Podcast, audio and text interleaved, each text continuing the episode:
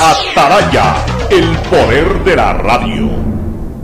Hoy en el deporte llega gracias al auspicio de Pacificar, historias que vivir, Banco del Pacífico. 21 de septiembre de 1929 nació en Hungría el célebre delantero Sandor Coxis, quien junto a otros astros conformaron uno de los equipos más deslumbrantes en la historia de los mundiales. En Suiza 54, donde de forma increíble perdieron el título ante los alemanes. Precisamente en ese mundial Coxis se proclamó goleador con 11 tantos. Su poder goleador lo llevó al Barcelona de España, donde se convirtió en un gran ídolo y en uno de los referentes históricos de ese club. Por su excelente definición en el juego aéreo, se lo conoció como cabeza de oro, uno de los artilleros más contundentes del fútbol. Por las mancuernas y guantes serían 35 dólares. Perfecto, voy a pagar con BDP Wallet. El código, por favor. 112410. Con BDP Wallet, realiza tus compras sin necesidad de revelar los datos de tus tarjetas Pacificar. Al momento de pagar, comparte con el establecimiento el código de pago que genera la app y listo. Pacificar, historias que vivir. Banco del Pacífico. El siguiente es un espacio contratado. Radio Atalaya no se solidariza necesariamente con las opiniones aquí vertidas. El siguiente en Radio Atalaya es un programa de opinión, categoría O, apto para todo público. La hora del pocho, la hora del pocho se viene con todo en Radio Atalaya. La hora del pocho, la hora del pocho. Alfonso el Pocho Car y su equipo traen para ustedes la opinión política, la opinión deportiva, más premios, sorpresas, regalos para sus oyentes. La hora del pocho, aquí en Radio Atalaya, cada día más líderes. Buenos días, este programa es auspiciado por Aceites y Lubricantes Gulf, el aceite de mayor tecnología en el mercado. Claro, con una promoción especial para este mes de septiembre. Si estás al día en tus pagos, te damos el doble de gigas en tu plan móvil para que disfrutes mucho más. Promoción válida hasta fin de septiembre. Universidad Católica Santiago de Guayaquil y su plan de educación a distancia, formando siempre líderes.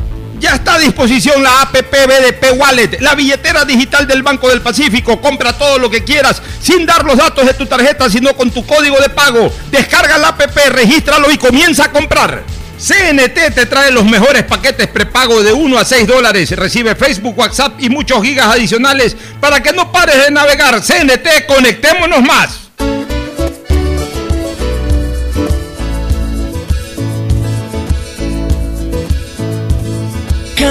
Se...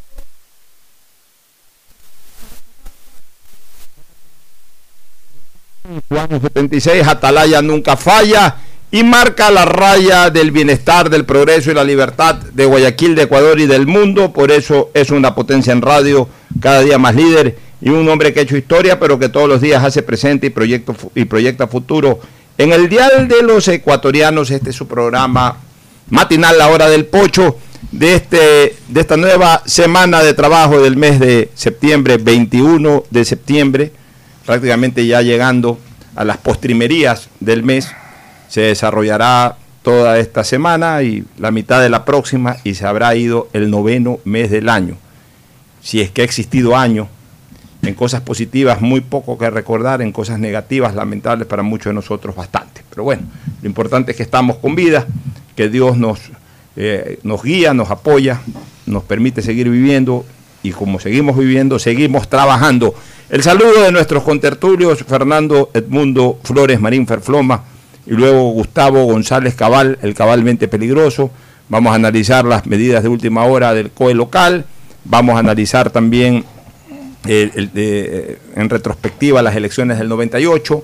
En estos capítulos que nos está ofreciendo Gustavo González Cabal, vamos a hablar sobre temas ya de, de electorales. Ya, ya en este momento ya no se habla de tema preelectoral, se habla de tema electoral. Ya estamos en plena, en plena faena electoral, inscripción de candidaturas. Hoy se inscribe el primer candidato, mañana el candidato que va encabezando las encuestas y así por el estilo. Eh, vamos a hablar ya con mayor fundamento legal y reglamentario sobre las opciones que tiene el correísmo para inscribir su candidatura anunciada, que es la de Arauz con Rabascal. En fin, algunos temas en la mesa que las vamos a pasar a desarrollar de inmediato, pero primero el saludo de Fernando Edmundo Flores Marín Ferfloma, que saluda al país. Fernando, buenos días. Buenos días con todos, buenos días Pocho, buenos días eh, Gustavo. Efectivamente, vamos a ver, eh, hoy día se inscribe el primer, el primer binomio, vamos a ver cuántos terminan inscribiéndose de, de todos los que están en capacidad de inscribirse, porque todos presentaron su aceptación a la candidatura pero hay rumores de que unos van, de que otros no van, etcétera. Vamos a ver de aquí al término de periodo de inscripción cuántos realmente terminan inscribiendo su candidatura. Así es, Gustavo, tu saludo. Adelante, buenos días. Buenos días, Alfonso. Buenos días, Fernando. Buenos días, distinguida audiencia del sistema de emisoras Atalaya. Sonó el pitazo inicial que marca el reloj del proceso electoral ecuatoriano. Vamos a un nuevo cambio de gobierno de ahora en adelante todo lo que se diga en cuanto a los binomios ya dejará de ser especulación y se vean realidades, será la oferta, la parrilla electoral en la que eh, los ciudadanos de este país tendrán que escoger su propio futuro.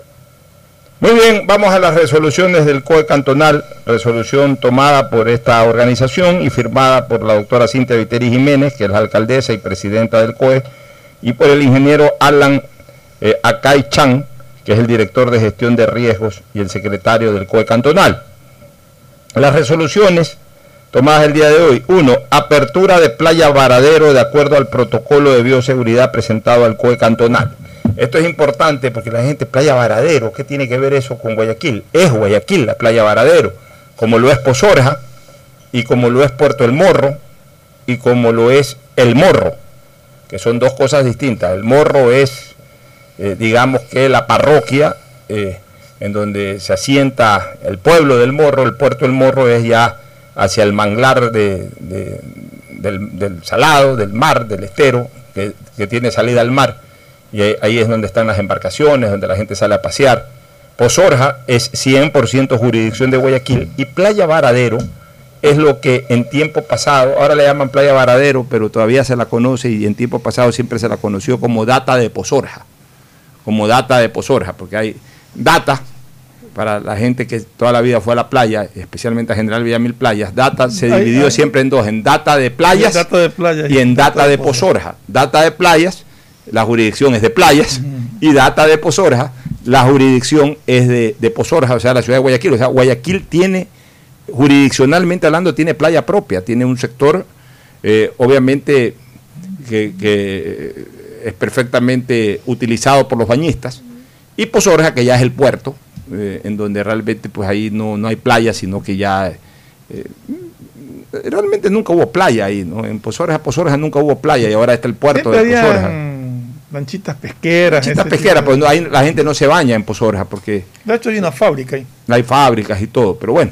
En todo caso, en lo que antes se llamaba, o, todavía se sigue llamando playa data de Pozorja, eh, desde hace mucho tiempo atrás el municipio de Guayaquil le puso a eso Playa Varadero y arregló mucho ahí con kioscos, con lugares para comer, un lugar bastante bonito, que está bajo la jurisdicción del municipio de Guayaquil y por eso es que el COE local ha tomado la decisión de reaperturar esa playa, es decir, la gente ya se puede ir a bañar ahí, pero con las medidas de bioseguridad que seguramente informarán cuando uno llegue a la playa, y también con un aforo. Ya, segunda resolución, aprobación de protocolo presentado por el Teatro Centro de Arte para un aforo del 50%. Es decir, ya el teatro puede funcionar a mitad de su capacidad.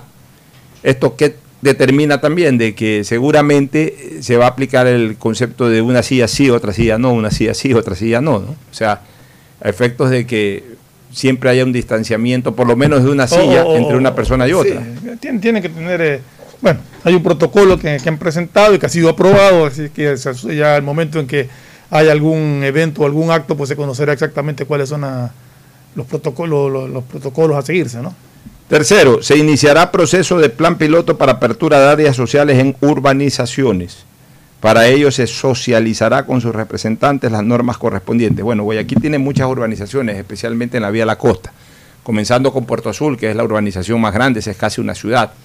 Ahí eh, en Puerto Azul sí han venido funcionando los restaurantes, los locales. Pero yo esto, esto más eh, creo que de venta de comida, de cosas, pero, pero, eh, pero en efecto, Puerto Azul, por ejemplo, tiene muchos parques. Exacto. Puerto Azul debe tener unos cuatro o cinco parques grandes y aparte tiene su parque central, que es un parque deportivo precioso, en donde hay dos canchas de tenis, en donde hay para caminar. Eh, Puerto Azul tiene muchos espacios verdes, muchos espacios verdes, incluso subutilizados subutilizados y que en algún momento Entonces, el- ahí hay- debería haber una hay el política. muelle ahí, eh, ¿no? ahí, eh, eh, bueno, pero el muelle Es privado, club, privado. club, pero igual hay. Hay al lado ahora ya un muelle que está ahí al pie de un terreno que aparentemente ya es municipal, digamos que o, o es de la de la urbanización o si es privado, pues como está baldío, ahí han hecho eh, un lugar como para que la gente vaya. Y también este ahora eh, eh, terminaron de hacer una cancha de béisbol. Hay una cancha de béisbol ahí en, en- en Puerto Azul o de softball. Eh, Pero prácticamente la, la gente usa muy poco los parques. Pero en todo caso, aparte de Puerto Azul, eh, todas las urbanizaciones de, de- de la vía a la costa son varias, son varias, son por lo menos, no dejan de ser eh, menos de 12 o 15 urbanizaciones. Ese, ese protocolo también Y- lo, y- lo acaban de aplicar en, en San Borondón. Ya, y en, correcto, y en Guayaquil también hay este, urbanizaciones, o sea, a ver, en Guayaquil, vía la costa, digamos que en el Guayaquil Norte también hay urbanizaciones, pocas, dentro de la ciudad pocas, pero hay urbanizaciones, este, y entrarían dentro de este protocolo. ¿Qué, qué- qué significaría esto de, de apertura de áreas sociales? Me imagino que no todas las actividades tampoco. Quizás todavía, por ejemplo, la práctica Sí. del fútbol no se, no se abra. No, exacto, de las pero canchas sí, deportivas, caminar. no, sino, pero, pero a ir con los chicos al parque. Sí, sí, depor- con- deportes distantes como el tenis. Me imagino que establecerán protocolos de, de- de distanciamiento social y de protección, pero en todo caso es un paso más hacia volver un poco a la vida, ¿no? Normal. De, Ya, la, la- la resolución cuarta se inicia proceso de plan piloto para apertura de actividades presenciales en centros de capacitaciones. El artículo quinto se autoriza el plan piloto para la implementación de resto bares en conjunto con la empresa privada. Se deberá priorizar las áreas abiertas con la implementación de medidas de bioseguridad y distanciamiento correspondiente. Esto de resto bares son los que habitualmente son bares que eh, se los va a hacer funcionar como restaurantes, pero que guarden todavía las características de bar, ¿no? Que no son discotecas, ni bar solamente para ir a beber y bailar. O sea, yo me imagino que, por ejemplo, dentro de esta implementación de los restobares no van a poner eh, música bailable. Por ahí pueden poner un pianista, por ahí pueden poner eh, eh, alguien que eh, haga alguna presentación musical, pero que no despierte mucho ánimo y mucha pasión en Ahí cuanto no- a, la, a, a la participación de la gente. O sea, dígase música bailable, porque entonces ahí que- ya eh, podría complicar un poco más la que cosa. el ¿no? protocolo de eso debe de estar también el control de, de- de consumo de bebidas alcohólicas hasta cierto límite, porque el consumo de bebidas alcohólicas en un bar terminas haciendo montonera. Así Entonces, es, yo creo que ese también- distanciamiento, todo claro. esto tiene que estar dentro de los protocolos que Eh, se han eh, esto no incluye restobares, queda claro que no incluye que se abren bares y mucho menos discotecas. Exacto, No es que van a ir a beber ahí No, así y a la fiesta, sino Y eh, básicamente restobares es el que supongo que van a beber algo mientras comen algo también. exactamente. Ya, y sobre vialidad, lo más importante, se elimina la restricción de circulación por placas en el Cantón Guayaquil. La ATM coordinará las acciones para el control de transportación pública. Se mantiene el aforo en taxis de tres personas más conductor. Es decir, eh, se aplicó la lógica, eh, ya no hay más restricción, ya no se necesita salvoconducto, ya no pueden haber operativos exclusivamente para el último número de placa, ya no existe esto de placa para impar. Algo que nosotros veníamos sosteniendo argumentadamente, fundamentadamente y con el único ánimo de coadyuvar al bienestar colectivo y bajo ningún concepto de molestar a la autoridad que estaba tomando una decisión a nuestro criterio equivocada. Pero como ya lo he dicho, lo reitero, lo he puesto por escrito también, el viernes y- el día de hoy. Felicito la decisión de rectificación, porque las autoridades corren el riesgo con sus decisiones de acertar o equivocarse. Lo importante es que tome decisiones, porque lo peor que le puede pasar a una ciudad o a cualquier organización es que sus autoridades nunca tomen decisiones, o que tomen decisiones en, el marco de lo que piensa la gente. Para eso son autoridades, para tomar decisiones. Y dentro de esa toma de decisiones, que son decisiones de seres humanos, no de Dios, pueden haber decisiones acertadas y pueden haber decisiones equivocadas. Lo importante es que cuando se- observan que la decisión es equivocada tengan la, la frontalidad, la valentía, la entereza de rectificar. Y lo han hecho, y lo han hecho en un tiempo prudencial. Eh, no es que han pasado semanas enteras, se han dado cuenta de que su decisión inicial no fue la correcta y han dado marcha atrás y eso es positivo y, por lo menos para mí eso merece el, eh, reconocimiento y el aplauso. Porque yo sí aplaudo, eh, yo sí aplaudo de las buenas decisiones y, también es una buena decisión rectificar sobre una mala decisión. Y yo sí las aplaudo. Y, en ese sentido estoy muy satisfecho, más allá de que tomé una posición contraria a la que habían adoptado y no es que reivindico a mi favor eh, ese pronunciamiento ni de este programa, porque nosotros fuimos unos más de los que se pronunciaron en ese sentido, pero sí dejo también notar de que nuestro criterio siempre fue basado en el bienestar colectivo y no en ningún tipo de generar molestia a la autoridad competente. Además, Pocho, yo creo que es el único punto en el que teníamos discrepancias sobre las medidas tomadas por el COE eh, provincial, por el COE local. Eh, no recuerdo, estaba ahorita pensando, no recuerdo haber discrepado en otro punto. El único tema que teníamos discrepancia marcada era, en el este tema de, la, restricción vehicular. Bueno, y también algo, cuando se pusieron un poquito, o, no sé si sigan un poquito fastidiosos en el tema de la llegada de los pasajeros internacionales, algunos que llegaban con pruebas COVID negativo y que los mandaban a los hoteles, pero bueno, yo me imagino que eso también ya deben haber revisado. Pero ahí no es que la decisión es mala, sino que a veces los operadores se ponen tontos, que es otra cosa. O sea, la decisión ahí es de que vengan con examen y esa es una buena decisión. Ahora, si el operador del aeropuerto se vuelve tonto y se pone a molestar, ya no es culpa de la autoridad competente que toma esa decisión. Pues. Obviamente se le advierte a la autoridad competente para que mande a averiguar qué pasa. Pero ya ahí es culpa de los operadores. O sea, tampoco la autoridad puede estar encima de cada uno de los operadores. Pues. La autoridad es la autoridad, la que toma decisiones. Los operadores son las que la ejecutan. Si los operadores se ponen tontos o a ejecutar mal las cosas, bueno, se le avisa a la autoridad para que, para que mande a revisar esa situación, pues la responsabilidad inmediata es del operador que se pone impersecuto, como decimos en las esquinas, y, ya en un plano más de fastidiar que de servir. Pero bueno, en todo caso estamos contentos con, esta decisión. Gustavo, ¿cuál es tu opinión de, de estas resoluciones que ha tomado el día de hoy el COE? Yo creo que el COE cantonal actuó con un principio de precaución siempre frente a sus decisiones. Y eso está bien porque finalmente es salud pública, la responsabilidad estaba en sus manos de, lo que vaya a suceder. Eh, bueno, estos son los trazos de la nueva normalidad en la que tenemos que ser muy responsables, cada ciudadano, de todas las actividades y conductas que tenemos que expresar, más que nunca con responsabilidad en las calles, Alfonso. Así es. Nos vamos a la primera pausa, retornamos con temática política y, recordar también, hoy día tienes la del 98, eh, Gustavo, ¿no? Correcto, hoy día tenemos la, elección del 98, que fue una elección cerrada. Y en la que eh, tuviste una actuación muy intensa, me imagino. Eh, bueno, nos vamos a la pausa, ya volvemos. El siguiente es un espacio publicitario apto para todo público.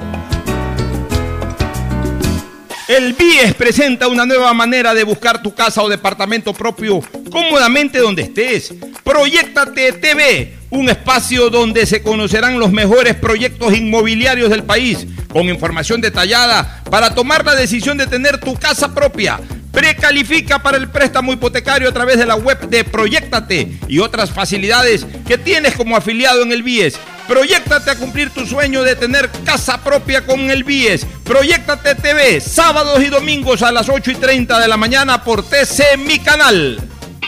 ¿Qué más, mis brosters? Somos Giga y Minuto. Habla bien, eso manes de CNT, ¿saben? Pero de Leif. Y con sus paquetes prepago de 1 a 6 dólares, recibes 2 gigas en redes sociales. Y muchos megas adicionales para navegar. Sí cachaste, ¿no? Pero more than you. CNT, conectémonos más. Más información en www.cnt.com.es. Detrás de cada profesional hay una gran historia. Aprende, experimenta y crea la tuya. Estudia a distancia en la Universidad Católica Santiago de Guayaquil. Contamos con las carreras de marketing, administración de empresa, emprendimiento e innovación social, turismo, contabilidad y auditoría, trabajo social y derecho.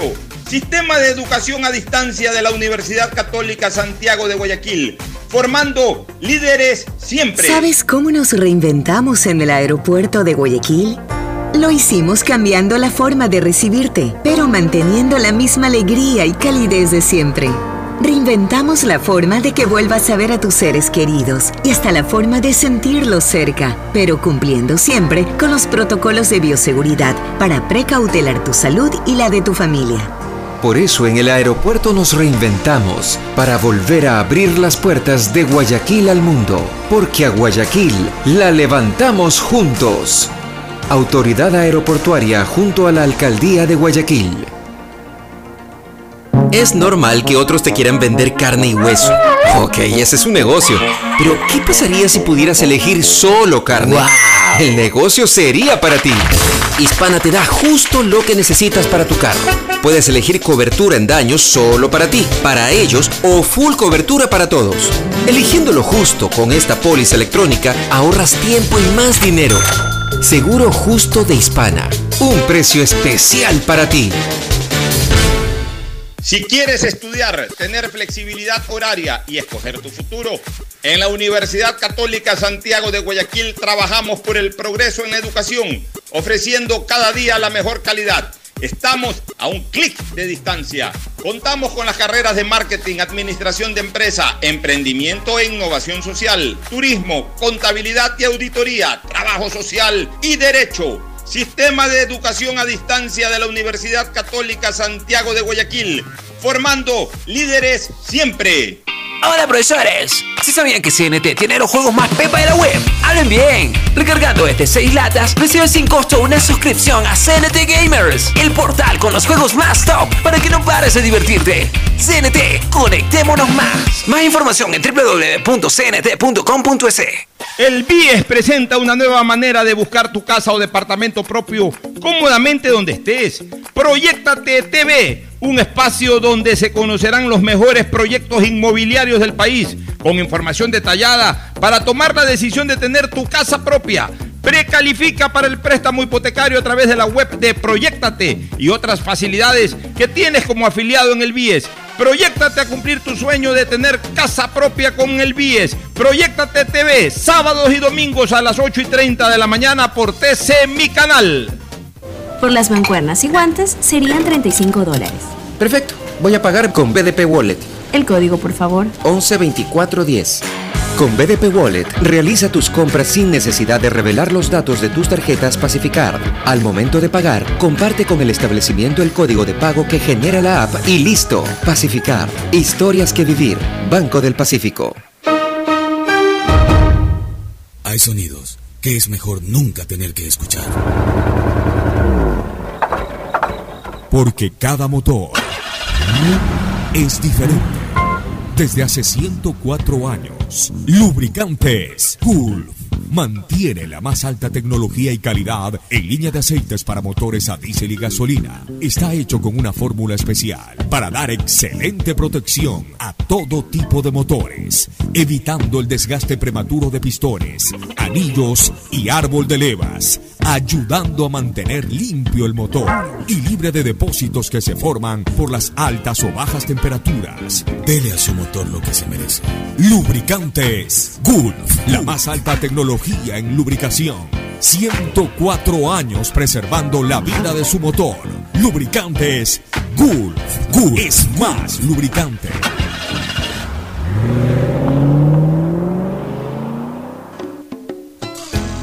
Fin espacio publicitario. Usted está escuchando un programa de opinión, categoría O, apto para todo público.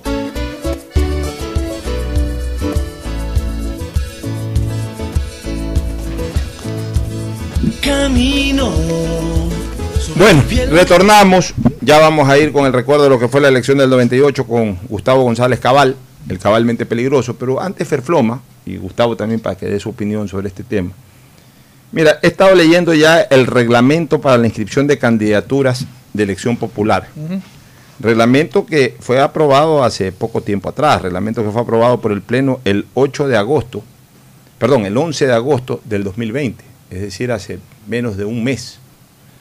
O sea, eh, obviamente, pues, eh, se- y, y- y esas son las cosas que a mí no me parecen, o sea, te soy sincero, es- es- esas son las cosas que a mí no me parece que deberían de darse, o sea, las reglas de juego no pueden estar tan, el, el cambio o variantes de reglas de juego no pueden estar tan próximas al inicio de la contienda. Pero no dice que no se pueden cambiar un año antes de elecciones. Leyes, pero Ah, sí ya, reglamentos. reglamento. Reglamento, a ver, los reglamentos no hacen otra cosa Ya, que regular la aplicación leyes, de las leyes. Ya, lo que pasa es que en este país también a veces nos confundimos con algunas cosas. Establecen reglamentos que no van tan acorde a la instrumentación de una ley, a veces hasta se opone en parte a la ejecución de esa ley, y las autoridades competentes se acogen a veces al reglamento, cuando la constitución es muy clara en el sentido que dentro de la pirámide jurídica está la constitución, las leyes orgánicas, las leyes ordinarias y abajo los reglamentos.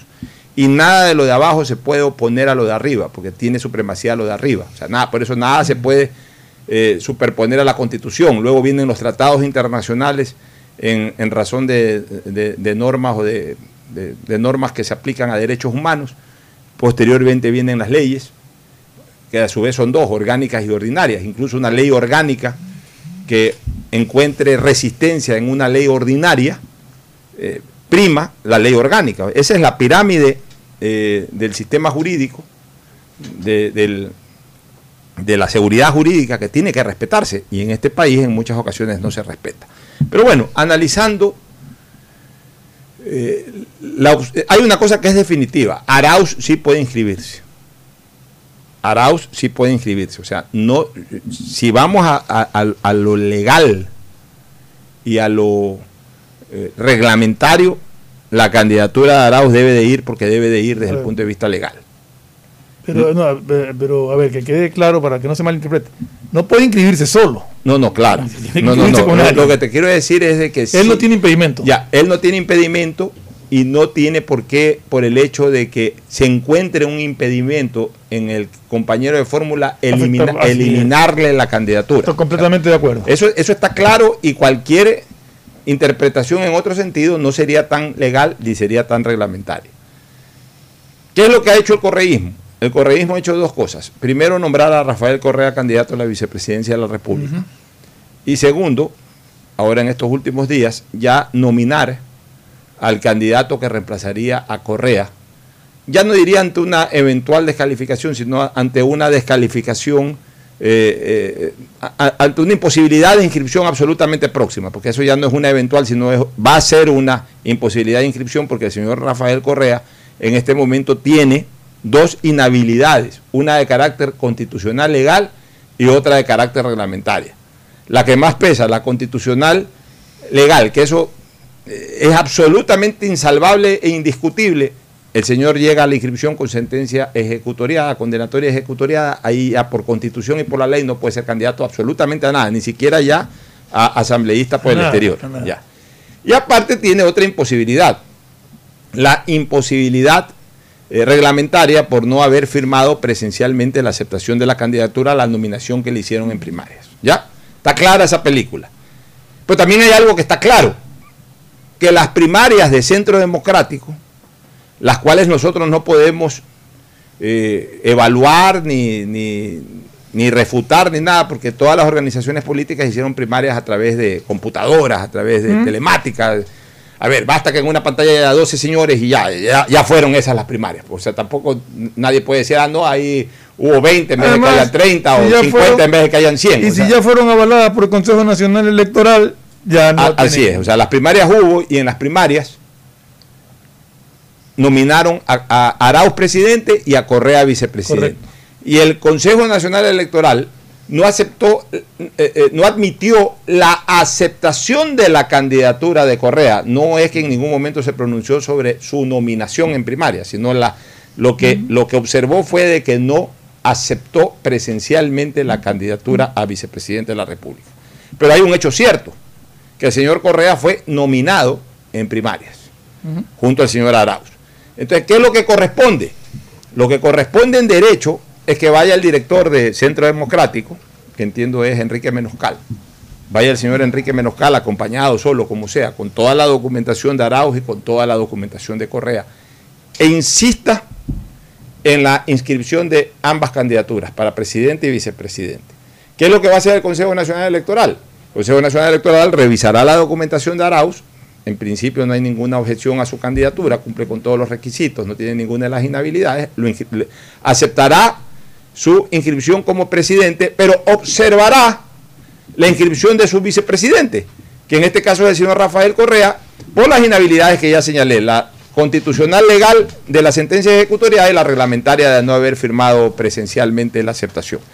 Entonces, quedará en suspenso la inscripción de Arauz y condicionada a que en un término de 48 horas el director de la organización política presente otra candidatura ya sin necesidad de las formalidades de la primaria. Por tanto, si no es necesaria la eh, elección en primaria, tampoco es necesaria para esa persona, tampoco es necesaria ninguna aceptación, sino que obviamente o firmará una aceptación ya en un papel, ya sin necesidad de hacer presencia ni nada. Entonces ahí, en ese momento, ¿qué es lo que tiene que hacer Centro Democrático, que es el partido que está auspiciando estas candidaturas? Tiene que en 48 horas presentar la candidatura de Carlos Rabascal, se revisará el expediente de Carlos Rabascal, se observará que no tiene ninguna inhabilidad y tendrán que quedar eh, habilitados, ya como binomio formal, el señor Arauz y el señor Rabascal. Eso es lo que yo dije desde el comienzo acá. Acuérdate que desde que, tocábamos el tema, yo sostuve que tenía que insistirse en la inscripción de Rafael Correa para que al no aceptarse la inscripción por no haber su afectación, se procede en 48 horas a nombrar su reemplazo. Porque puede pasar otra cosa. Eh, eh, que, justo para que tú me aclares algo, si es que estás, o si tienes a la mano. A mí lo que me llama la atención es, si va Arauz, el señor Arauz, a o, o, mejor dicho, el Centro Democrático, a presentar la inscripción del señor Arauz con el señor Rabascal directamente. ¿Lo vetan a Rabascal? ahí, ahí es donde yo no sé el procedimiento porque sería un binomio que no fue, ahí sí fue un binomio que no fue elegido en primarias. No, lo objetan a Rabascal. ¿Por qué? porque, porque, no, no, porque estamos hablando, acuérdate que siempre hemos hablado de que el binomio, la, binomio va a una papeleta unipersonal. está bien. Entonces, déjame terminar lo que, para que lo tengan claro. Entonces, si se, se elige un binomio, el binomio Arauz Correa, y lo presentas, te dicen, señor Correa no puede ser, fue nominado, pero no puede ser. O sea, el binomio fue nominado, pero el candidato a vicepresidente no lo aceptó presencialmente, por lo tanto, reemplácelo. Si presentan directamente un binomio que no fue nominado, no sé cuál es el procedimiento que debería tomar el Consejo Nacional Electoral. Ya te vuelvo a repetir, escuchen. La calificación es individual. Y una vez que la calificación sea individual, queda habilitado el binomio. Es como lo de los asambleístas. Tú presentas una el lista. binomio. Ya, pero igual que los asambleístas, presentas a la larga, y también ahora incluso en los asambleístas ya no hay elección individual, sino elección directa, digamos, en plancha. Tú presentas la lista de asambleístas, te revisan de cada uno de los asambleístas. Si hay un asambleísta que tiene alguna inhabilidad, tienes que sacar a ese asambleísta y poner otro. O sea, en ese sentido, la ley es absolutamente clara. Si va el señor Rabascal, si va el señor Rabascal, el señor Rabascal va con una inhabilidad si va directamente el señor Rabascal, o sea, presentarse eh, mañana, pasado, cuando vaya el correísmo a presentar sus candidatos, va exactamente igual que Correa, con una inhabilidad. En este caso, la inhabilidad insubsanable, insubsanable de Rabascal es que no fue elegido en primarias. Porque para ir a inscribirse tienes que haber sido elegido en primarias y tienes que haber aceptado tu candidatura. Y a partir de ahí entran a revisarse las otras inhabilidades. En el caso de que Rabascal vaya directamente, lo que le van a decir es, señor, usted no fue elegido en primarias, por tanto usted no puede ser candidato, señor director del movimiento, ponga otro candidato. Ya no puede presentarse nuevamente Rabascal. Ya no puede presentar, entonces tendrían que poner a Pierina Correa, tendrían que poner a Pavel Muñoz, a, los que ellos deseen, ya. Pero si en cambio Rabascal no lo presentan de entrada, sino que insisten en Correa, Correa va con el factor insubsanable, que es el legal constitucional y también el reglamentario, entonces el Consejo Nacional Electoral le da 48 horas al, director de la organización para que lo reemplace a Correa. Y ahí sí puede reemplazarlo con cualquiera que no haya pasado por primaria, ahí está Rabascal. Que ese fue mi criterio de comienzo. Eh, está clarísima la ley en ese sentido. Este, Gustavo, tu opinión al respecto. Bueno, sí, yo he venido sosteniendo, Alfonso, que todos estos años y todos estos procesos electorales que estamos asistiendo, obedecen a una estructura jurídica pensada eh, desde hace algunos años atrás. Entonces los actores políticos que van a la misma tienen, que voy por descontado, que saben las normas, los procedimientos, los reglamentos que los amparan para competir. De no hacerlo, yo no alego sino mala fe. Es decir, ellos saben que no van a ganar las elecciones y entonces procuran una suerte de, estrés a la democracia ecuatoriana, a la República del Ecuador, buscando crear una serie de incidentes que no tienen sentido, porque la ley es para todos y se supone, vuelvo y repito, que tienen que conocer cuál es el escenario en que tienen que moverse. Mira, el artículo 5 es claro. Ya para ratificarlo ahora, ya, lo he hecho la explicación, ahora sí lo fundamento en, en- en derecho. El artículo 5 del reglamento recién aprobado es claro. Inhabilidades generales para ser candidatas o candidatos. No podrán ser inscritos como candidatas o candidatos. Y ahí vienen una serie de inhabilidades, pues nos vamos a la inhabilidad P.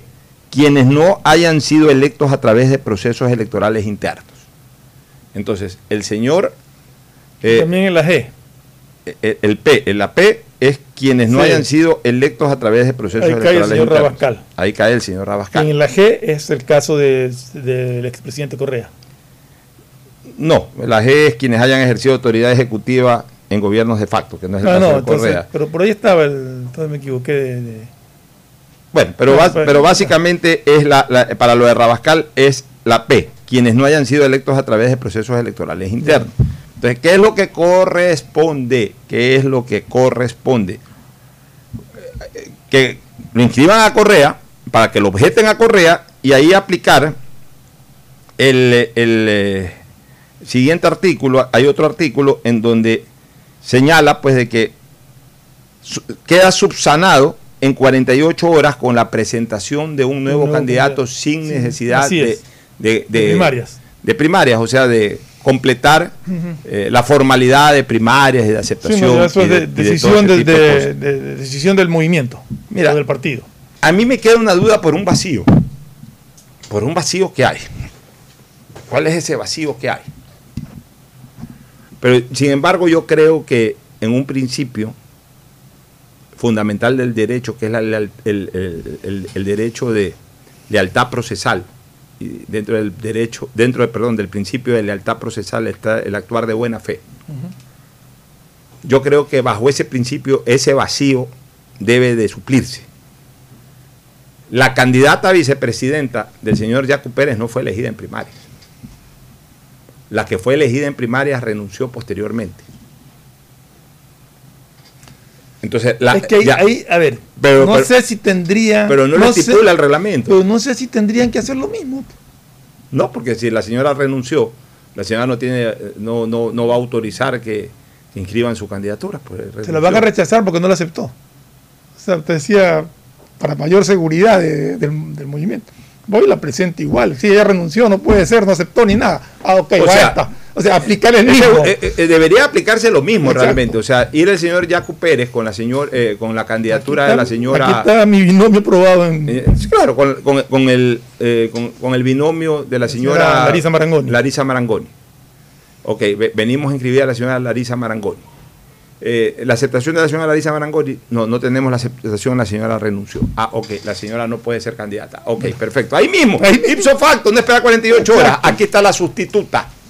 La señora actual, que no, no recuerdo su, su apellido. Señora Cedeño. Señora Birma Cedeño. Birma algo Cedeño, ya. Birma, sí, algo Ya, así. Aquí está la señora Cedeño, la candidatura de la señora Cedeño. Pero en ese momento, claro. si es que, si es que, eh, porque a ver, quizás no puede ser en ese momento, igual tienen que correr las 48 horas porque tienen que pronunciarse sobre la Pero inscripción de la señora una salida para evitar Ya, tienen, que pronunciarse sobre la inscripción de la señora Marangoni. Y no se pronuncian en ese momento. O sea, eh, la Secretaría del Consejo Nacional Electoral lo único que hace es admitir a trámite los documentos. El secretario no puede decir, ah, no, el señor Correa no puede. O sea, en teoría no puede. Claro, el señor Correa no puede o la señora esta no puede. No, tienen que recibir, admitir. Gracias, nos vemos. Ya les contestaremos en 48 horas sobre la calificación de las candidaturas. Ahí debe llegar un oficio señalándole que de acuerdo al informe del departamento jurídico, el señor Correa no puede ser por esto o esto, o la señora Marangoni no puede ser porque tampoco hay la aceptación, etcétera, etcétera. Tienen 48 horas para sustituir. Exactamente. Ya, debería de ser eso. En una aplicación absolutamente reglamentaria, si llega el señor Jacob Pérez con la señora Cedeño, le podrían decir la señora Cedeño no fue elegida Y no podría ser candidata. Y no puede ser candidata, complete con otra. O sea, tampoco es que se va a objetar la candidatura de Jacob Pérez. No, no, no, pero, pero, Pero tendrían tendría que- el problema de que no podrían presentar nuevamente a la señora Cedeño porque ya estaría siendo negada también. No podría exactamente poner nuevamente a la señora Cedeño. Entonces ahí tienen dos alternativas. O presentan una señora X, que no está ahorita en el ambiente político, o sea, que no, no haya sonado, para que la veten y poner a la señora Cedeño, o la otra, insistir en la señora Marangoni para que la veten y para que una vez vetada, en 48 horas pongan el nombre de la señora Cedeño. Desde el punto de vista exclusivamente reglamentario y legal. Ahora, en, en esto que se llama un, el principio de lealtad procesal y de buena fe, que es en temas jurisdiccionales, porque debe aplicar en todo tema eh, de, del quehacer público, porque al final de cuentas esto se basa en derecho y ese es un principio del derecho. Evidentemente, pues si renunció la señora después de las primarias, eh, debería aplicarse la Debería lógica de que se la reemplaza sin necesidad de una primaria, pero no lo contempla. Entonces, al no contemplarlo, la autoridad competente puede objetar y no estaría actuando ilegalmente ni, ni antirreglamentariamente. Entonces, también ahí la dirigencia de Pachacútec o los que auspician la candidatura de Yacu Pérez deberían de tener eh, algo de observación en, en el proceso de inscripción de su candidata a la vicepresidencia de la República. Porque ella no surgió de primarias. Tienen que analizar bien cómo van a presentar para no tener inconvenientes. Vamos contigo, Gustavo, y el recuerdo de lo que fue la elección del 98. Que te cuente una cosa, ya que me vas a traer a colación lo del 98. Eh, Es increíble, ¿no? Yo no pude votar en ninguna de las dos vueltas. Ha sido el único proceso electoral en donde no voté en ninguna de las dos vueltas, porque en en todos los procesos electorales yo he votado las dos vueltas. Eh, Bueno, y cuando ha habido una sola vuelta, como el caso de los dos triunfos de Correa, también voté en esa única vuelta que hubo. Pero, pero la única elección en que yo no pude votar en ninguna de las dos vueltas fue la del 98. Voy a explicar rápidamente por qué. El día de la, de la primera vuelta, ese día a las 7 de la mañana salía el avión de KLM que nos llevaba a todos los periodistas que íbamos a cubrir el Mundial de Francia 98. Ese día viajé a Francia eh, por KLM, Ámsterdam y luego conexión con París. Llegué el día lunes, este, o llegué el mismo domingo, no recuerdo cuándo llegué, pero llegué. Pero lo que te quiero decir es que por esa razón, porque el vuelo no fue a las 9, 10, 11, 12 del día, como hubiese permitido votar e irme al aeropuerto. El, el vuelo salía a las 7 de la mañana y tuve que estar en el aeropuerto a las 5 de la mañana, las mesas todavía no habría. Y el día de la segunda vuelta que ganó el binomio Yamil Maguad, Gustavo Novoa Bejarano, ese día fue el día de la final del Mundial de Francia 98 y yo estaba haciendo la cobertura de ese partido en la ciudad de París.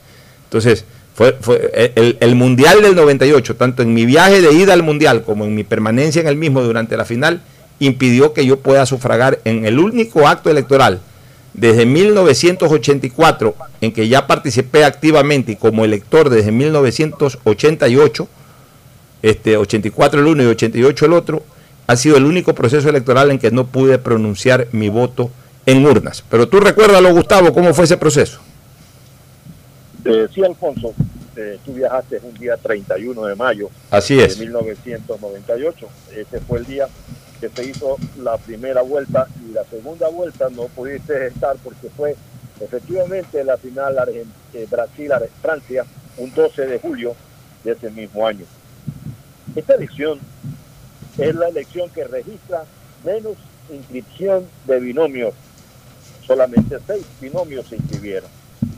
Estos binomios fueron conformados por David Maguad y Gustavo Novoa, Álvaro Novoa y Alfredo Castillo, Rodrigo Borja y Carlos Vaquerizo, por la ID, Freddy Ellert y Jorge Gallardo Zavala, Rosalía Arteaga y Guido Carranza, y finalmente María Eugenia Lima con Ricardo Ramírez, por lo que hoy se llama la Unidad Popular, pero en ese tiempo se llamaba Movimiento Popular Democrático, MPD.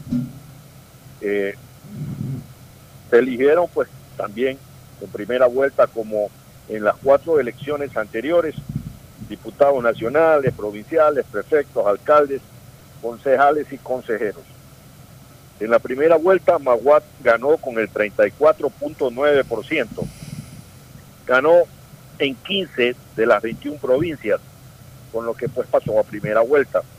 Le siguió en la contienda el candidato del PRE, Álvaro Novoa, con el 26.1%. Álvaro triunfó en toda la costa del Ecuador y solamente ganó en sucumbíos en el resto del país. Tercero, terminó Rodrigo Borja con 16%. En cuarto lugar quedó Freddy Heller con el 14%. Rosalía Artiaga obtuvo el 5% y finalmente María Eugenia Lima el 2%. Eh, Esta elección estuvo envuelta en unas características muy especiales, ya que había una severa crisis económica causada por el fenómeno del niño y estábamos enfrentando una delicadísima situación eh, en el marco internacional frente a las relaciones con el Perú. De verdad que, que la elección fue muy expresada. Luego fuimos a segunda vuelta, que fue como ya dijimos el 12 de julio, en la que Maguat obtuvo el 51.17% de los votos. Fíjate, ganó en 11 provincias, es decir, cuatro menos que en la primera vuelta. Por su parte, Álvaro Novoa obtuvo el, eh, el, el segundo lugar, ganó en 10 provincias, obtuvo una importante votación en Guayas, en Manabí y en general en toda la costa. Finalmente hubo una denuncia de parte de Álvaro que acusó al tribunal de fraude, eh, apeló a la elección, solicitó que se abrieran las urnas para ir a un voto a voto, eso no se dio y el Tribunal Supremo Electoral consagró, proclamó vencedor al candidato de la democracia popular, Alfonso. Muy bien, Gustavo. Solamente para precisar un par de cosas. En la elección del 98 no hubo elecciones seccionales. Y te voy a explicar por qué. Porque las elecciones seccionales se dieron el año 96. Eh, aquella elección que lo llevó a Bucarán a la presidencia de la República contra Nebot. Pero en primera vuelta se habían dado las elecciones seccionales de alcaldes y prefectos. Ahí ganó su segunda elección y última Febres Cordero para la alcaldía de Guayaquil. Y los periodos duraban cuatro años. Este, se dio esta elección presidencial, acuérdate, dos años después del anterior, fue justamente por la, el derrocamiento de Abdalá Bucarán, la constituyente, y la nueva constitución ordenó inmediatamente para 1998 hacer un nuevo proceso electoral. Es decir, hubo dos años de diferencia entre una elección presidencial anterior y, y- y aquella. Ahí fue el interinazgo de Alarcón. Así es, eh, fue el- durante el tiempo de interinazgo de Fabián Alarcón. Lo otro, fíjate tú, este, no recordaba yo ese pequeño detalle, pero lo resalto. Dos familiares políticos muy cercanos de ustedes dos participaron en ese proceso electoral presidencial, en el- y ambos en calidad de candidato a la vicepresidencia de la República. Tu señor padre político, Gustavo, que lleva tu mismo nombre, Gustavo Novoa Bejarano, y el hermano político de Fernando Flores Marín Ferfloma, Jorge Gallardo Zavala, que fue candidato a la vicepresidencia de Rodrigo Borja. Freddy Ehlers. De Freddy Ehlers, de Freddy Ehlers. Aquí hay algunas cosas que, que anotar, este, mi querido Gustavo, en el análisis político. Hay algunas cosas interesantísimas que anotar. Eh, eh, fue la aparición de dos outsiders. Esta, eh, o sea, primero, lo que, lo que decía Gustavo, fue, fue una papeleta mucho más corta, apenas seis candidatos, que debería de ser lo ideal, seis, máximo siete candidatos. Segundo, fue la aparición de dos outsiders. Un outsider de centro izquierda, eh, eh, muy identificado además con, con estas corrientes que comenzaban a salir en esa parte final del siglo, esta ambientalista y, que ahora obviamente tiene mucho más fuerza, y un outsider populista, eh, o por lo menos en una corriente populista, que fue Álvaro Novoa. Álvaro Novoa era visto como empresario, como hijo del gran magnate Luis Novoa, había sido presidente de la Junta Bancaria o de la Junta Monetaria pocos meses, los pocos meses que duró Bucarán, pero Álvaro Novoa no era visualizado políticamente. Y sin embargo eh, tomó la bandera del PRE, que era el partido populista de esa época, como decir el, correísmo de esa época, en el sentido de que tenía mucha ascendencia populista, y eh, de alguna u otra manera exploró y también explotó el sentimiento de insatisfacción que pudo haber existido de mucha gente por la caída de Abdalá Bucarán, por la forma como cayó Abdalá Bucarán. Y con una característica distinta, con una característica distinta a lo que hoy tiene el candidato correísta. El candidato correísta Araujo hoy tratará de eh, rescatar esa votación dura de Correa que es populista, pero llega hasta ahí nomás, hasta la votación dura de Correa. En el caso de Álvaro, entró a raspar la votación populista de Adalá Bucarán, pero él aportó, de todas maneras, por su tendencia ideológica, por su nivel social y por tantas otras cosas más, una votación eh, de clase media hacia arriba, incluso clase socioeconómicamente hablando, media alta y alta, de Guayaquil, que no se sentía identificado con el candidato de la sierra que tampoco era un candidato identificado con el centro a la derecha, porque la democracia popular en esa época no marcaba una clara identificación de centro derecha, sino más bien ellos trataban de identificar una votación de centro izquierda y, compati- y com- y competían con izquierda democrática en ese carril en la sierra.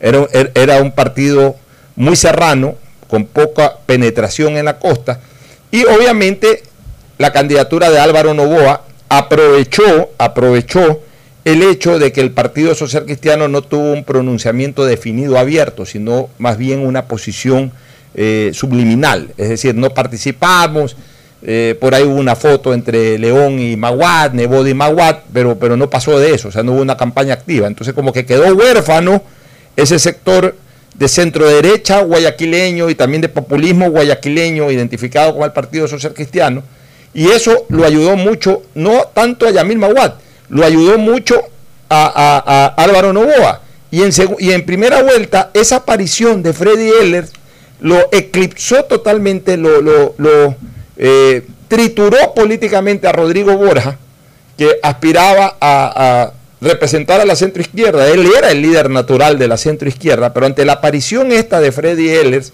que, que identificó mucho su imagen con la televisión, con el hecho de ser outsider, eh, eh, sin ningún tipo de antecedente político en esa época, eso, eso lo terminó de triturar políticamente o electoralmente al doctor Borja, este, mi querido Gustavo.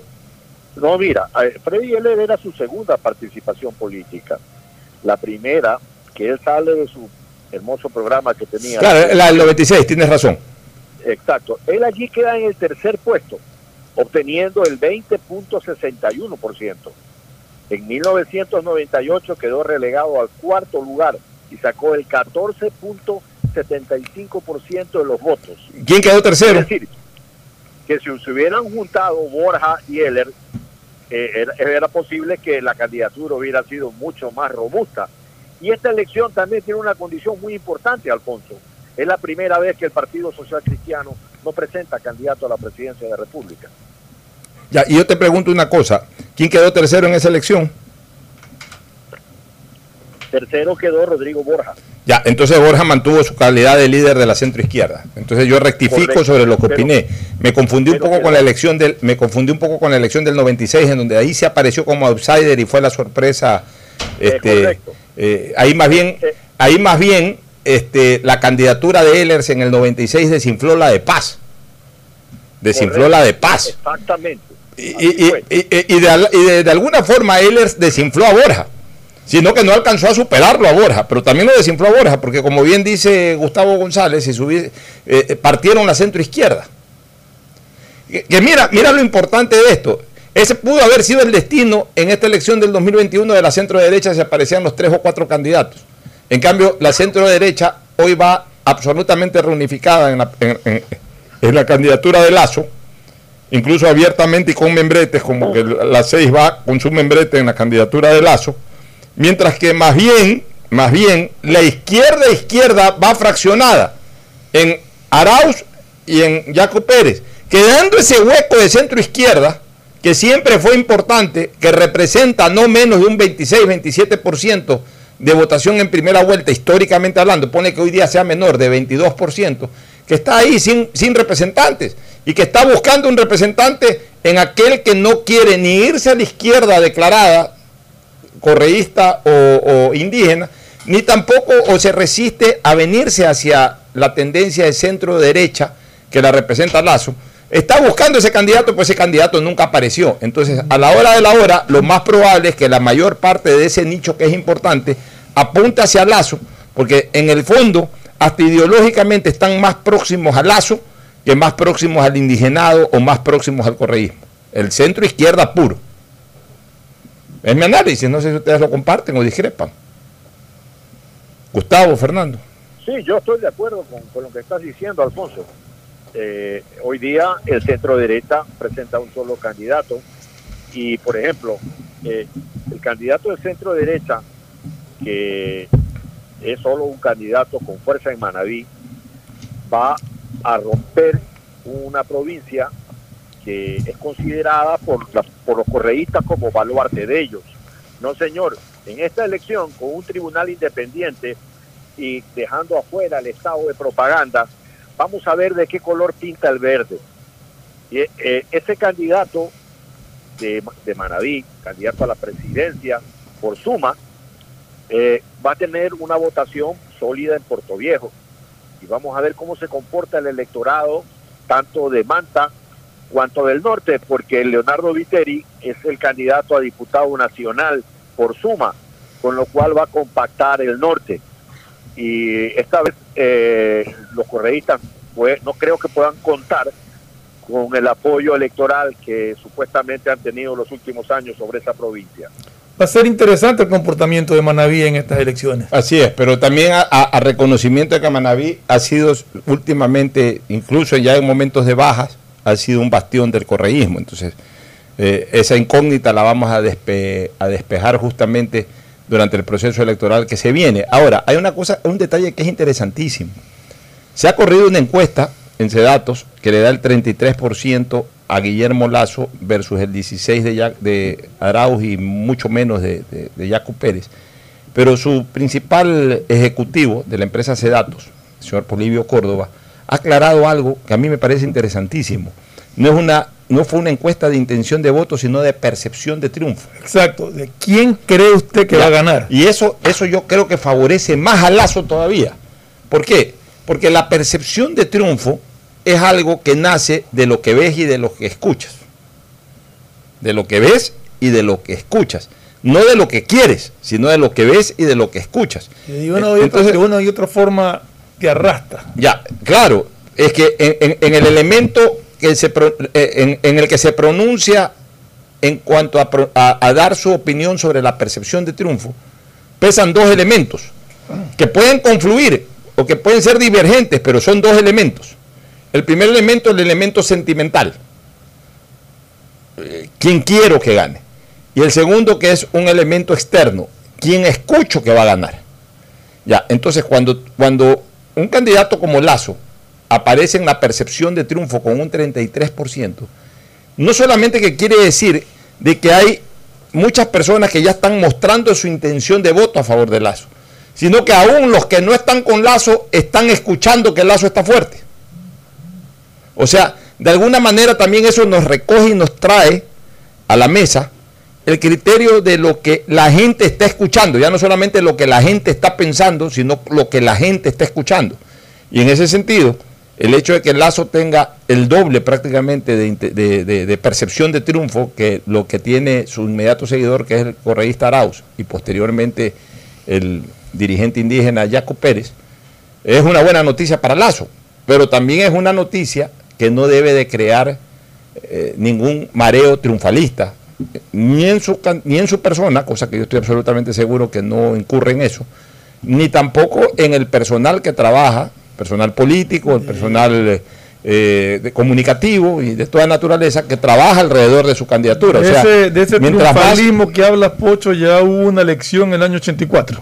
Ya hubo- así es. Entonces, eh, lo más complicado a veces es sobre buena mar, tú que eres marino, Gustavo, sobre buena mar, no navegar confiado, sino navegar seguro. Y, y- y en este caso, pues, aparentemente hay buena mar para la candidatura de Lazo. Sus, sus- sus marinos deben estar absolutamente concentrados en aprovechar la buena mar para llevar con buen destino la barca y no confundirse. Pero también es importante que la ciudadanía eh, eh, sí interprete un poco este mensaje ya numérico que nos da una compañía seria, de que, de que ya se siente en el ambiente una delantera importante que tiene Lazo, no una delantera estrecha, sino una delantera importante. Que obviamente Lazo con su trabajo en campaña, incluso trabajo que viene desarrollando cuando ni siquiera era el candidato unificado de la tendencia, sino que era un candidato que estaba luchando a costa de cualquier cosa que pueda salir en el camino. Eh, bueno, con ese mismo ahínco, si sigue trabajando, pues va a poder consolidar mucho más fuertemente su candidatura. Eh, pienso, que, pienso que la mar es buena para Lazo. Ya es cuestión de cómo él y sus marinos conduzcan la barca.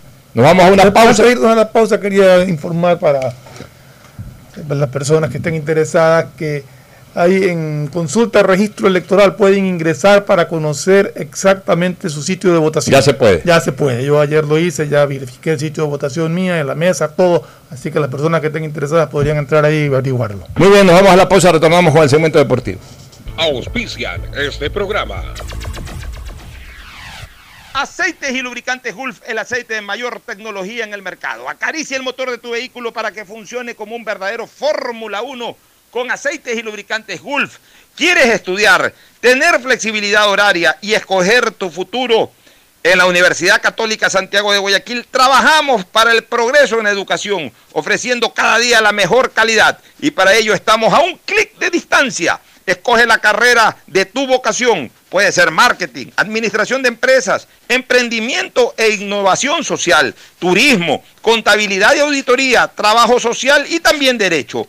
Consulta en nuestra página web mayor información y esquemas de admisión. Universidad Católica Santiago de Guayaquil, formando siempre líderes. Cámbiate a CNT, ahora tu chip prepago tiene más de 3 gigas para navegar y minutos a todas las operadoras, todo por 7 días para que no pares de compartir. CNT, conectémonos más. ¿Has escuchado hablar de la APP BDP Wallet? Es la billetera digital del Banco del Pacífico desde la cual puedes comprar todo lo que necesites con tan solo compartirle al establecimiento el código de pago que se genera. Puedes hacerlo físicamente o por redes sociales y lo mejor, sin dar los datos de tu tarjeta Pacificar. Descarga la APP, regístralas y listo. Empieza a comprar. Si quieres navegar más, los paquetes prepago Claro de 1 a 6 dólares te dan el doble de gigas para duplicar tu diversión, porque en Claro sí puedes disfrutar del doble de videos, posteos y memes a más velocidad. Y además te damos gigas gratis para hablar o videollamar sin parar por WhatsApp y Facebook Messenger desde donde tú estés.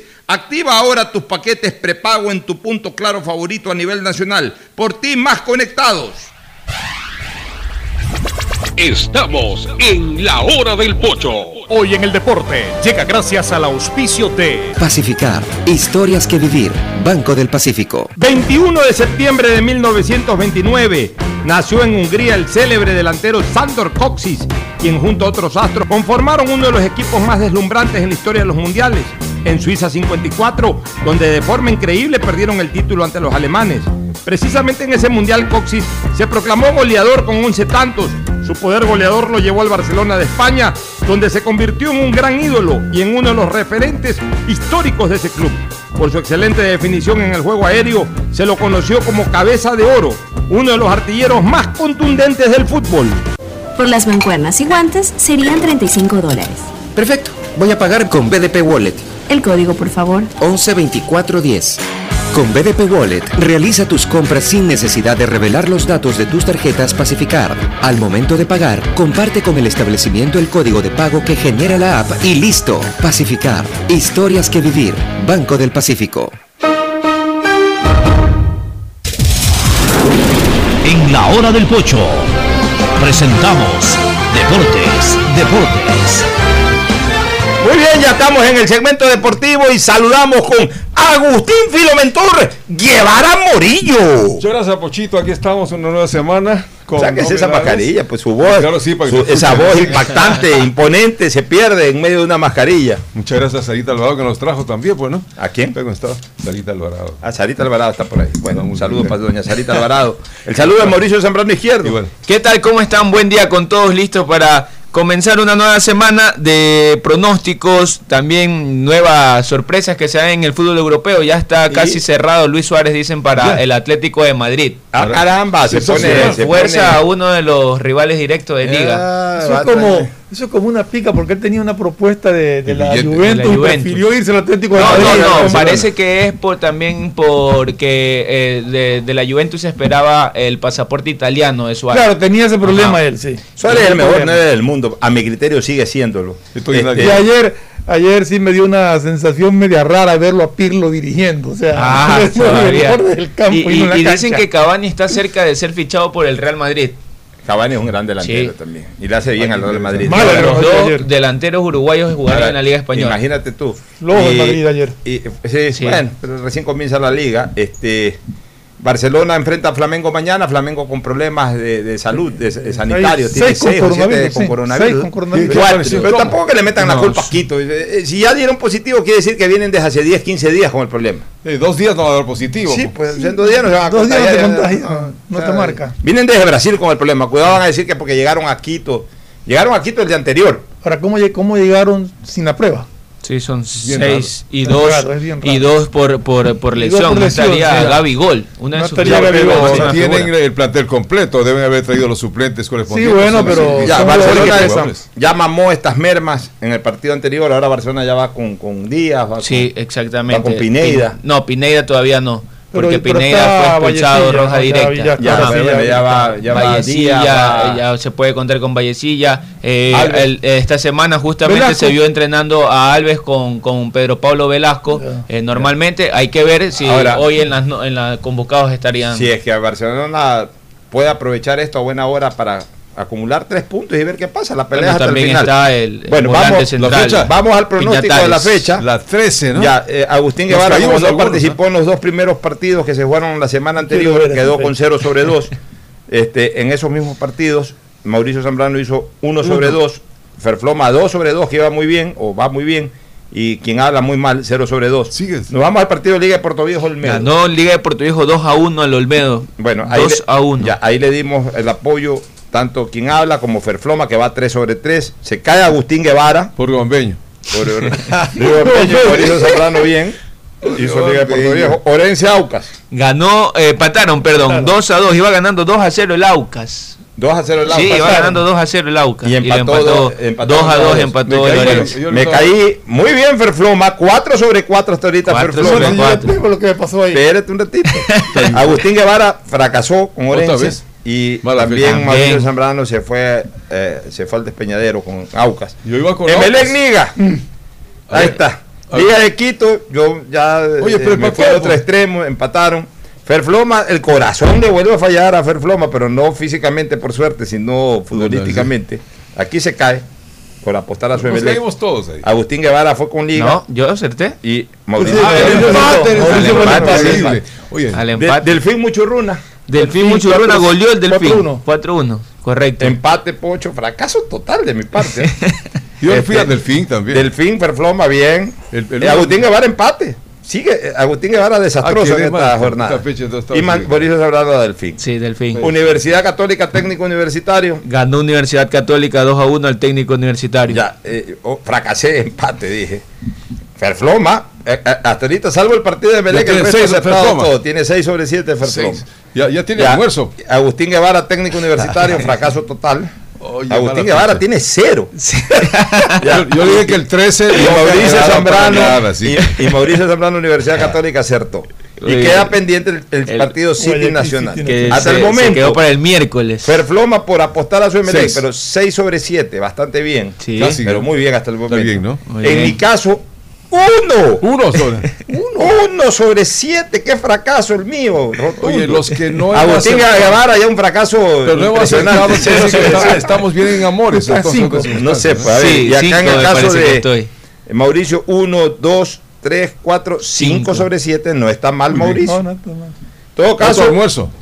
ya, a ver, todavía- no, ya ganó, ya ganó Ferfloma la, Sí, la jornada, ajá. hay que ver cómo la gana, O sea, porque como porque todos apostamos al City, sí. Claro, partido- o todos ganamos o, O todos todos perdemos. Ya ganó. Ferfloma, pero puedes ganar con 6 sobre 8 o 7 sobre 8, igualando Sí, alguna bien, marca claro. ante- anterior. Claro, y, te y- negaría el octavo. Igual que la vez anterior. Te niega el almuerzo que dicho sea de paso está pendiente para Igual que la vez anterior. Oye, es que que Melec me lo negó. Eh, eh, debía haber ganado el partido. Bueno, sí, eso sí. sí. Nos vamos a una pausa y retornamos con el análisis de lo que se viene en Campeonato Nacional y El en partido Copa de. ¿Va? El siguiente es un espacio publicitario apto para todo público. El BIES presenta una nueva manera de buscar tu casa o departamento propio cómodamente donde estés. Proyectate TV, un espacio donde se conocerán los mejores proyectos inmobiliarios del país, con información detallada para tomar la decisión de tener tu casa propia. Precalifica para el préstamo hipotecario a través de la web de Proyectate y otras facilidades que tienes como afiliado en el BIES. Proyectate a cumplir tu sueño de tener casa propia con el BIES. Proyectate TV, sábados y domingos a las 8 y 30 de la mañana por TC Mi Canal. ¿Qué más, mis brosters? Somos Giga y Minuto. Habla bien, esos manes de CNT saben. Pero de ley. Y con sus paquetes prepago de 1 a 6 dólares, recibes 2 gigas en redes sociales. Y muchos megas adicionales para navegar. Sí cachaste, ¿no? Pero more than you. CNT, conectémonos más. Más información en www.cnt.com.es. Detrás de cada profesional hay una gran historia. Aprende, experimenta y crea la tuya. Estudia a distancia en la Universidad Católica Santiago de Guayaquil. Contamos con las carreras de marketing, administración de empresa, emprendimiento e innovación social, turismo, contabilidad y auditoría, trabajo social y derecho. Sistema de educación a distancia de la Universidad Católica Santiago de Guayaquil, formando líderes siempre. ¿Sabes cómo nos reinventamos en el aeropuerto de Guayaquil? Lo hicimos cambiando la forma de recibirte, pero manteniendo la misma alegría y calidez de siempre. Reinventamos la forma de que vuelvas a ver a tus seres queridos y hasta la forma de sentirlos cerca, pero cumpliendo siempre con los protocolos de bioseguridad para precautelar tu salud y la de tu familia. Por eso en el aeropuerto nos reinventamos para volver a abrir las puertas de Guayaquil al mundo, porque a Guayaquil la levantamos juntos. Autoridad Aeroportuaria junto a la Alcaldía de Guayaquil. Es normal que otros te quieran vender carne y hueso. Ok, ese es un negocio. Pero, ¿qué pasaría si pudieras elegir solo carne? El negocio sería para ti. Hispana te da justo lo que necesitas para tu carro. Puedes elegir cobertura en daños solo para ti, para ellos o full cobertura para todos. Eligiendo lo justo con esta póliza electrónica, ahorras tiempo y más dinero. Seguro justo de Hispana. Un precio especial para ti. Si quieres estudiar, tener flexibilidad horaria y escoger tu futuro, en la Universidad Católica Santiago de Guayaquil trabajamos por el progreso en la educación, ofreciendo cada día la mejor calidad. Estamos a un clic de distancia. Contamos con las carreras de marketing, administración de empresa, emprendimiento e innovación social, turismo, contabilidad y auditoría, trabajo social y derecho. Sistema de Educación a Distancia de la Universidad Católica Santiago de Guayaquil, formando líderes siempre. Hola profesores, ¿sí sabían que CNT tiene los juegos más pepa de la web? Hablen bien. Recargando este 6 latas, recibes sin costo una suscripción a CNT Gamers, el portal con los juegos más top para que no pares de divertirte. CNT, conectémonos más. Más información en www.cnt.com.es. El BIES presenta una nueva manera de buscar tu casa o departamento propio cómodamente donde estés. Proyectate TV, un espacio donde se conocerán los mejores proyectos inmobiliarios del país, con información detallada para tomar la decisión de tener tu casa propia. Precalifica para el préstamo hipotecario a través de la web de Proyectate y otras facilidades que tienes como afiliado en el BIES. Proyectate a cumplir tu sueño de tener casa propia con el BIES. Proyectate TV, sábados y domingos a las 8 y 30 de la mañana por TC Mi Canal. Por las mancuernas y guantes serían 35 dólares. Perfecto, voy a pagar con BDP Wallet. El código, por favor. 112410. Con BDP Wallet, realiza tus compras sin necesidad de revelar los datos de tus tarjetas Pacificar. Al momento de pagar, comparte con el establecimiento el código de pago que genera la app y listo. Pacificar. Historias que vivir. Banco del Pacífico. Hay sonidos que es mejor nunca tener que escuchar. Porque cada motor es diferente. Desde hace 104 años, Lubricantes Gulf mantiene la más alta tecnología y calidad en línea de aceites para motores a diésel y gasolina. Está hecho con una fórmula especial para dar excelente protección a todo tipo de motores, evitando el desgaste prematuro de pistones, anillos y árbol de levas, ayudando a mantener limpio el motor y libre de depósitos que se forman por las altas o bajas temperaturas. Dele a su motor lo que se merece. Lubricantes Gulf, la más alta tecnología en lubricación. 104 años preservando la vida de su motor.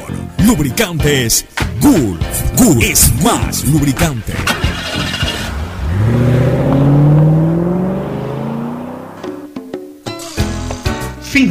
Espacio Publicitario. Usted está escuchando un programa de opinión, categoría O, apto para todo público. Muy bien, retornamos con eh, lo que pasó en el Capo, el partido, partido intenso de Melec, ¿no? Yo creo que fue un buen partido con un muy mal arbitraje. Eh, Emelec jugó mejor. Eso sí hay que reconocerlo. Jugó muy bien- mejor, sobre todo el primer tiempo. El primer No mejor tiempo- que el rival, creo yo. Jugó Primer- mejor sí. de él No. que, que el equipo. Mejor que Yo- antes. Mejor que antes, sí. Claro, a eso me refiero. Ah, sí, pensé que eh, decía como que jugó mejor que Liga. No, no, no. Me refiero a que Emelec jugó mejor de lo que De venía los partidos jugando. que venía haciendo. Y creo que el primer tiempo fue ampliamente Sí, superior a sí, Liga. sí. Se El vio tiempo se complicó. Le sigue Eh, faltando el gol a Emelec. Yo Bueno, incluso fallaron- lo vi fallaron mejor a- a, comenzando a Ceballos, partido. que era uno de los que Comenzando el partido. Zapata falla un gol. Por, Que pega en el Terrible, sí, Sí. por partida con, con la derecha. O sea, de cuando Pero, es que pero, zurdo, Fernando, pero ya, pues, o sea, también. No, yo creo que no es Y tanto le por queda- la le un derecha, es poquito para atrás, atrás, todo es la incomodidad. Sí, pero fue- no fue partido pelota. incómodo, Sí. la forma que llegó la pelota. que uno tenga un, un pie favorito para meter un pase con precisión, pa- patear con fuerza al arco, con colocación, pero estás al pie del arco con, con la rodilla, con, con el tobillo, con lo que sea, la metes, ¿no? O sea, para, para mí, para fue mí, un error ofensivo de, de- para mí en el gol de era liga, hecho. en el gol de liga, hay foul contra el arquero, El de Zunino. el de Zunino, que más allá de que lo atropella, lo jala, a lo que va cayendo lo jala. Eso fue una de Entonces, las para mí, que hubo en eh, el para partido. mí eso es foul contra el arquero. Se le cargaron Como lo de ayer. que yo tuve que salir a defenderlo ayer. Algo porque- leí, la verdad. Pero no eso es- ya- voy a decir por qué fue no eso, ya voy a decir por qué. fue. Yo sí leí Y ahí hubo una falta que para mí es penal de guerra sobre eh, Ordóñez. No puede ir con una pierna a la altura de la cabeza cuando el jugador no se agachó ni nada. Estaba parado. Por lo menos que- indirecto. Sino que como la tuca es Claro. enorme, no se tiró. Si la toca, se, si posiblemente. Antes le llamaban, no sé si cambió el reglamento, pero antes le llamaban No, a esos no, jugadas ahora- peligrosas. Sí, y pero ahora, ahora es en directo. Ahora, no, ahora te pitan penal directo. Penal y directo, para mí eso fue penal. ¿Y el árbitro lo vio? Pero lo que no sé, estaban los cuartos árbitros ahora que, que han intervenido en los partidos ahora ya no, inter- no intervinieron para nada. Pero está. No, lo de Magallanes creo que se da porque él, creo que él opinó que, que, el- que la expulsión de la Tuca era injusta, porque el, eh, el pase de... El pisotón que da la, si bien es cierto que lo pisa, es propio de la carrera del jugador, no hay intención de pisarlo. Entonces no sé. Bueno, Pero eso- eso ya criterio del árbitro. Ya, y eso es Para subjetivo mí, también, porque yo- hay jugadores que, que son tan mañosos, que lo hacen tan bien, que da la impresión de que no lo quieren hacer, pues lo van haciendo. El futbolista es muy mañoso, ¿no? No, es que se nota en la jugada por la forma en que, en que corre. Pero en todo caso, la pelota. Pero en todo caso, no sé si es por eso. el dirigente Eh, dispararse pero- Sí, millonario, No me acuerdo por cuál de la jugada fue, si fue por el foul que estaba De diciendo yo que era. o el del no sé por qué fue, pero no puede un dirigente salir a Sí, nada, vociferar contra un periodista porque da su Porque no- opinión. Pues porque si para eso está el periodista, para opinar, pues equivocado o no. El, el problema del señor Esteban Paz es que es un alcahuete a tiempo completo de su equipo, de, Sí. de sus jugadores, de su cuerpo técnico. De Valencia ya faltaba ponerle O será que, o será que se, se- que se dio cuenta de que le estaban diciendo las verdades y le dolió. Interprétalo como quieras. Ahora, la Paz pre- siempre Vale. está haciendo problemas. Siempre hace problema. Ahora, la pregunta del millón, y, y sobre todo tiene pica tocada con Neme, con Emelec. Exacto. Ya, la, la, la pregunta del millón es: ¿por qué el señor Rescalvo no le da, no le da 90 minutos a la Tucordoño? O sea, yo no entiendo eso. Yo no- considero no que por el esquema de fútbol Pero, que tema de practicar. fútbol, pero si tú tienes un goleador, el goleador tiene que jugar. pues, Ahí o sea, tú sí que acomodar eh, el esquema exactamente. para tus Ahí sí necesidades. ya estoy a favor de que los goles. ¿Por qué? Yo te digo el Sí, pero, creo. pero entonces Sí, por eso yo digo que, que lamentablemente los subjetivos siempre eh, predomina sobre el objetivo. O sea, si yo tengo un goleador, ese goleador no me lo toca a nadie. O sea, yo no voy a hacer un sistema para esconder al goleador, pues yo hago un sistema para fortalecer la presencia del goleador. Alguien decía a veces es un centro de Además, además, él podría, además, él podría cambiar un poco su, su, su esquema y, y poner en punta a los dos. Poner Es- en es lo que el- en el Delfín. Hay ponerlo a, a- a la tuca, pues si la tuca entra, No. entra al cambio al inicio del segundo No, tiempo y hace un gol. La vez pasada hizo otro gol. Pero los puede poner, los- dos, a Barcelona y a la Es Tuca. uno de, el los, de, Chumbiel, uno de- de los- de- pero de lo que se ha que- pedido a Rescalo, tratar de, de- de Ya, jugar pero con los por dos último- ya, delanteros. pero por último, quieres jugar con un delantero porque prefieres meter más jugadores por las Por bandas bandas, y toda sí. esa cuestión. Ponga el que hace más goles, pues. O sea, lo que pasa es que los técnicos aquí dan cátedra de pizarrón y hay una serie de periodistas, ahí sí con todo respeto, yo no nunca individualizo, pues si hago comentarios generales. Hay una serie de periodistas que consideran que el pizarrón no es todo en el fútbol, están equivocados. En el fútbol es finalmente lo que predomina en la cancha, o sea, olvídense del pizarrón. Si, si tengo a un jugador que me hace goles, ese jugador tiene que jugar, pues tiene que predominar ese jugador sobre otro, pues no, no puedo poner por el pizarrón a otro jugador que haga que tenga menos cantidad de goles en la posición en donde el jugador que juega en esa posición es para hacer goles. Ejemplo, Spencer estaba siempre para hacer gol y todo el partido. Y la época del trompudo guerra era porque jugaba con la boca. Es como que es como que mañana tú tienes un arquerazo en los palos. Debajo de los palos, como se dice en términos futbolísticos, tienes un arquerazo que de repente no te juega bien con los pies. Pues, pero es un arquerazo que, que te da garantía. Tienes el segundo arquero que te juega bien con los pies, pero es medio flojo en el arco. Ah, no, pues como yo juego con un poquito, con mi defensa un poquito adelantada, entonces voy a poner al arquero que juega bien con los pies, en vez de poner al arquero que es un gran arquero debajo de los papas.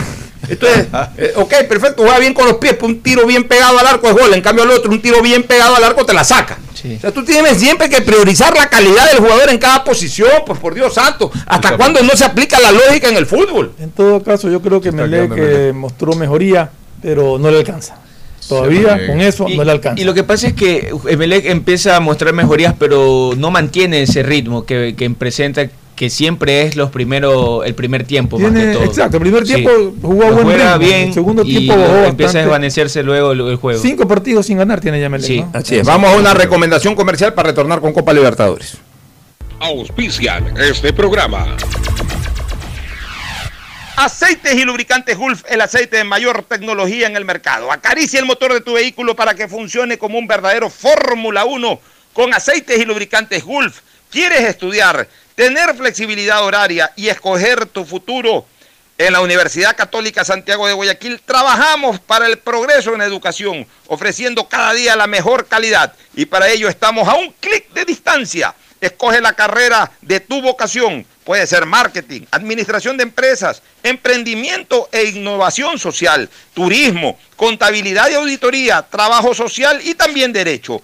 Consulta en nuestra página web mayor información y esquemas de admisión. Universidad Católica Santiago de Guayaquil, formando siempre líderes. CNT te trae los mejores paquetes prepago de 1 a 6 dólares. Recibe Facebook, WhatsApp y muchos gigas adicionales para que no pares de navegar. CNT, conectémonos más. Ahora podrás realizar tus compras sin preocuparte por revelar los datos de tu tarjeta Pacificar, porque con la APP BDP Wallet puedes comprar en establecimientos o por redes sociales con solo darle al vendedor el código de compra que se genera. Descárgala, registra tus tarjetas y prepárate para comprar lo que necesites. Con BDP Wallet, la billetera digital del Banco del Pacífico, estás a un código de tu compra.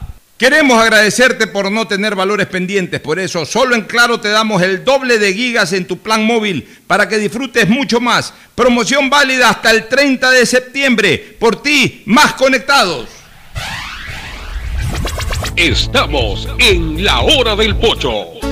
Muy bien, ya en la parte final, Copa Libertadores mañana, novedades de Flamengo y de Barcelona. Mañana Barcelona eh, jue- juega frente al Flamengo 5 y cuarto y luego juega Liga de Quito hora simultánea con eh, con Liga juega frente al Sao Paulo y el Juega en Junior Brasil, frente Liga. No, en Casa Quito. Blanca, en Quito, pero sí. todos a las 5 y cuarto.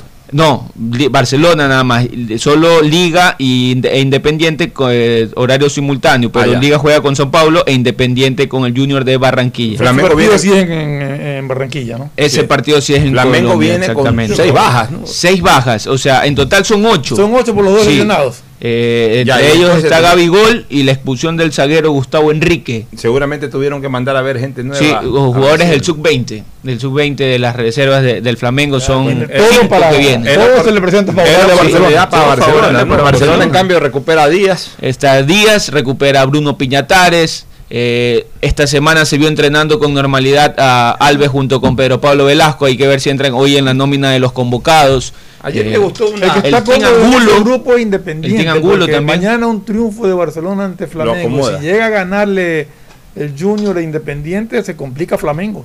Se complica si Flamengo. le llega a ganar El el, Junior Junior, sí. Independiente. Me se gustó, complica me gustó una, tiene que jugar el partido. una idea que me dio Roberto Quiroz, el tenista, porque es barcelonista a muerte. Me lo encontré el fin de semana y conversamos algo de fútbol también. A propósito, gran triunfo de Emilio Gómez hoy. ¿ah? Ah, qué Le bueno. ha ganado a este chico Tiago, eh, que tiene apellido medio raro, este brasilero que, que ganó el Challenger sí, sí, de Guayaquil, que acaba de ganar hace poco un challenge, un torneo 250, que es una de las grandes realidades ya del tenis brasilero y del tenis mundial. pero que todavía no alcanzaba puntuación para entrar directo a Roland Garros y que hizo quali, y iba número uno de la quali.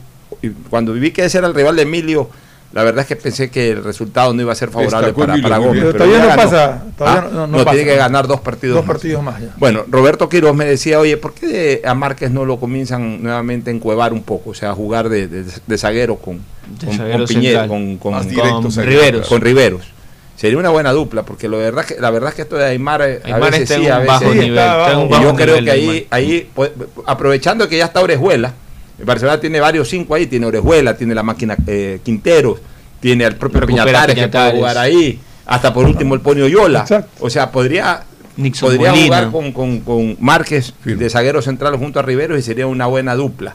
Este, para terminar, qué golazo ayer, la verdad es que este, este Facundo Martínez a mí me impresionó. Golazo, un bonito Eh, gol el de gesto, Facundo y- y como Martínez. yo puse en un Twitter inmediatamente, esos son los videos que hay que guardar, hay que ponerlos para que son videos pedagógicos, cómo un jugador tiene que pegarle a la pelota cuando le viene la pelota de adelante hacia atrás, él estaba atrás, de adelante hacia atrás para bolear al arco, la manera como se pone el cuerpo, la manera como Cómo se le pega pie, con ¿no? borde externo. Cómo mete el Sí. pie, ¿no? cómo mete el pie. O sea, volea, no es que- eso de ahí, eso es lo que hay que enseñarle a nuestros jugadores jóvenes. Esa técnica, ese- esos gestos técnicos que lamentablemente nuestros futbolistas no lo tienen, son habilidosos, pues no son técnicos. Esos son los técnicos.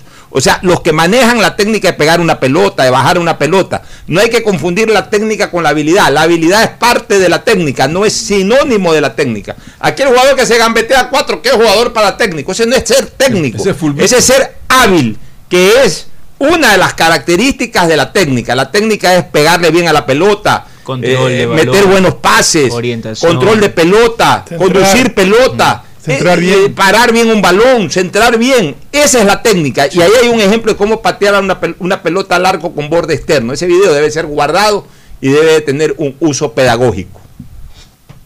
Gracias por su sintonía. Este programa fue auspiciado por Aceites y Lubricantes Gulf, el aceite de mayor tecnología en el mercado. Claro, con una promoción especial para este mes de septiembre. Si estás al día en tus pagos, te damos el doble de gigas en tu plan móvil para que disfrutes mucho más. Promoción válida hasta fin de septiembre. Universidad Católica Santiago de Guayaquil y su plan de educación a distancia, formando siempre líderes. Ya está a disposición la APP BDP Wallet, la billetera digital del Banco del Pacífico. Compra todo lo que quieras sin dar los datos de tu tarjeta, sino con tu código de pago. Descarga la APP, regístralo y comienza a comprar. CNT te trae los mejores paquetes prepago de 1 a 6 dólares. Recibe Facebook, WhatsApp y muchos gigas adicionales para que no pares de navegar. CNT, conectémonos más. Este fue un espacio contratado. Radio Atalaya no se solidariza necesariamente con las opiniones aquí vertidas. Hoy en el deporte llega gracias al auspicio de Pacificar. Historias que vivir. Banco del Pacífico. 21 de septiembre de 1929 nació en Hungría el célebre delantero Sandor Kocsis, quien junto a otros astros conformaron uno de los equipos más deslumbrantes en la historia de los mundiales. En Suiza 54, donde de forma increíble perdieron el título ante los alemanes. Precisamente en ese mundial Coxis se proclamó goleador con 11 tantos. Su poder goleador lo llevó al Barcelona de España, donde se convirtió en un gran ídolo y en uno de los referentes históricos de ese club. Por su excelente definición en el juego aéreo, se lo conoció como cabeza de oro, uno de los artilleros más contundentes del fútbol. Por las mancuernas y guantes serían 35 dólares. Perfecto. Voy a pagar con BDP Wallet. El código, por favor. 112410. Con BDP Wallet, realiza tus compras sin necesidad de revelar los datos de tus tarjetas Pacificar. Al momento de pagar, comparte con el establecimiento el código de pago que genera la app y listo. Pacificar. Historias que vivir. Banco del Pacífico. Atalaya, noticias de